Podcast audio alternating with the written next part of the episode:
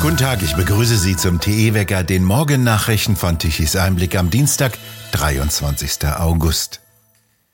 Nächste Station der großen Reise und verzweifelten Suche des Regierungspersonals nach Erdgas, Kanada. Noch bis morgen wollen Kanzler Scholz und Wirtschaftsminister Habeck versuchen, Erdgas aufzutreiben. Allerdings gibt es weder genug Schiffe, um das Gas als LNG nach Europa zu transportieren, noch verfügt Kanada über LNG-Terminals an der Ostküste. Das Land verfügt über etwa so viele Rohstoffe wie Russland und besitzt erhebliche Mengen an Erdgas. Dies wird allerdings zum großen Teil mit Fracking-Technologien gewonnen. Die sind in Deutschland angeblich aus Umweltschutzgründen verboten. Nach Angaben des Bundesverbandes Erdgas, Erdöl und Geoenergie sitzt Deutschland selbst auf 450 Milliarden Kubikmeter erschließbares Erdgas und bis zu 2,3 Billionen Kubikmeter erschließbares Erdgas aus Schiefergesteinen, das über Fracking-Technologien erschlossen werden könnte. Diese Lagerstätten könnten nicht nur schnell angezapft werden, sondern mit diesen Erdgasmengen könnten auch die kompletten russischen Gaslieferungen von circa 50 Milliarden Kubikmeter pro Jahr 55 Jahre lang komplett ersetzt werden. Die Gaspreise kennen nur eine Richtung steil nach oben. Sie schlagen immer weitere Rekorde. Am gestrigen Montag war der Preis für eine Megawattstunde Gas gegenüber dem Freitag um 41 Euro gestiegen und kostete 285 Euro. Damit haben sich die Gaspreise gegenüber dem Vorjahr fast verdreifacht, wie ein Sprecher des Vergleichsportals Verifox sagte. Mit der neuen Umlage werde das Gas noch teurer. Dadurch würden viele Haushalte massive finanzielle Probleme bekommen, sagte der Sprecher weiter. Für die nächsten Monate haben viele Gasversorger laut Verifox Preiserhöhungen um durchschnittlich 47,7 Prozent angekündigt. Zudem hat der russische Energiekonzern Gazprom mitgeteilt, zwischen dem 31. August und dem 2. September die Ostsee-Pipeline Nord Stream 1 zu sperren. Die Leitung solle mal wieder gewartet werden. Die ehemalige Intendantin des Rundfunks Berlin-Brandenburg RBB, Patricia Schlesinger, wird fristlos entlassen. Dies teilte die amtierende Verwaltungsratsvorsitzende des öffentlich-rechtlichen Senders Dorit König am Montag nach einer Sitzung des Rates in Berlin mit.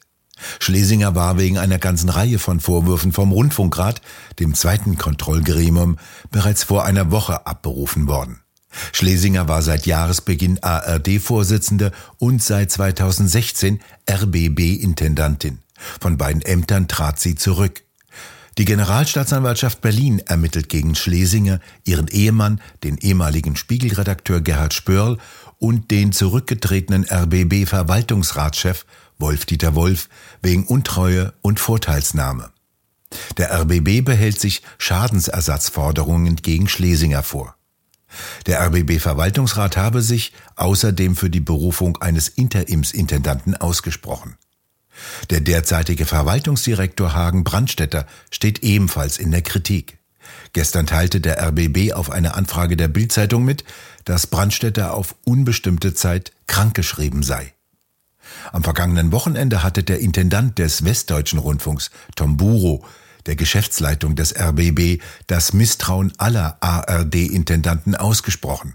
Ein bisher einmaliger Vorgang innerhalb der öffentlich-rechtlichen Sendeanstalten.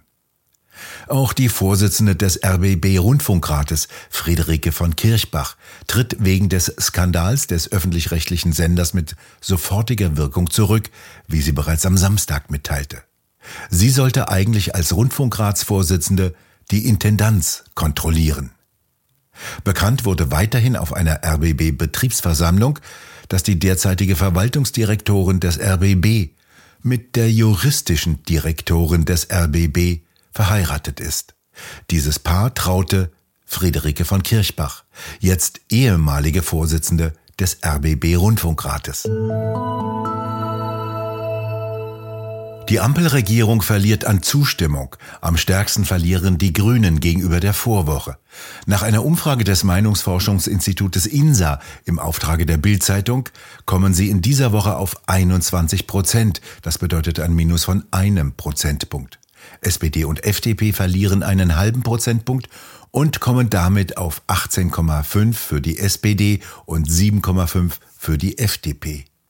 Die AfD gewinnt einen Punkt und kommt auf 13 Prozent, die Linke steigt um einen halben Punkt und kommt auf 5,5 Prozent. Für die Ampel und Olaf Scholz werde es eng, so erklärte der Chef von INSA, Hermann Binkert, gegenüber Bild. Die Grünen könnten sich danach vom negativen Trend der Ampel nicht weiter abkoppeln. Auf Platz eins der beliebtesten Politiker steht weiterhin der Grüne Robert Habeck, gefolgt von Annalena Baerbock und Özdemir, derzeit Landwirtschaftsminister. 70 Prozent der Wohnungsunternehmen in Hessen, Rheinland-Pfalz und dem Saarland wollen Neubau- und Modernisierungsprojekte zum Teil verschieben. Dies ergab sich aus einer Mitgliederbefragung des Verbandes der südwestdeutschen Wohnungswirtschaft. Höhere Zinsen und vor allem die steigenden Baukosten sowie Unsicherheiten über die Förderpolitik des Bundes seien wesentliche Gründe, wie der Verbandsdirektor Axel Tausendpfund im Gespräch mit der FAZ erläuterte. So seien im Mai Spanplatten und Betonstahl um mehr als 70 Prozent teurer gewesen als ein Jahr zuvor. Bitumen sei 61 Prozent und Zement immerhin noch 19 Prozent teurer als vor einem Jahr gewesen. Schwieriger wäre es zudem, Rohstoffe wie Sand, Kies, Basalt oder Ton abzubauen. Auch die Entsorgung von Bauabfällen sei schwieriger geworden. Die Abfälle aus Hessen müssten über den Rhein nach Nordrhein-Westfalen transportiert werden. Die steigenden Baukosten schlagen auch auf die Mieten durch. Im Vergleich zum Vorjahr stiegen sie um 29 Prozent. Eine Folge, in den ersten sechs Monaten dieses Jahres wurden 10 Prozent weniger Wohnungen als im Vorjahr gebaut. Eine breite Hochdruckzone liegt quer über Europa bis nach Russland und sorgt weiter für Hochsommerwetter. Es wird wieder wärmer sowie heiß und trocken. Die Temperaturen steigen bis zu 30 Grad im Süden, bis 26 Grad im Norden und im Osten verbleiben sie bei deutlich kühleren 20 bis 22 Grad. Dort gibt es noch teilweise dichte Wolken, aus denen es auch etwas regnen könnte. Am Mittwoch steigen die Temperaturen dann auf über 30 Grad bis teilweise 35 Grad an. Und damit bringt der August alle Voraussetzungen mit, als einer der wärmsten Monate registriert zu werden. Im vergangenen Jahr dagegen war er ziemlich verregnet. Landwirte konnten kaum auf die durchnässten Felder fahren und ihre Ernten heimbringen. Auch in China herrscht derzeit eine extreme Dürre. Viele Flüsse sind komplett ausgetrocknet. Aus der Landwirtschaft werden erhebliche Schäden gemeldet. Die Wetterbehörde erklärte, dass die Temperaturen teilweise auf über 40 Grad ansteigen könnten. Noch etwa eine Woche soll dort die Hitzewelle andauern, die auch einen Nachfrageboom für Klimageräte gebracht hat, der wiederum das Stromnetz belastete. In einigen Provinzen werden Fabriken geschlossen, um hitzebedingte Stromausfälle auszugleichen. Ökonomen warnten, dass die Hitzewelle die chinesische Wirtschaft weiter beeinträchtigen könnten, die bereits durch die rigide Corona-Politik sehr in Mitleidenschaft gezogen wurde. Wir bedanken uns fürs Zuhören. Schön wäre es, wenn Sie uns weiterempfehlen. Weitere aktuelle Nachrichten lesen Sie regelmäßig auf der Webseite www.tichiseinblick.de.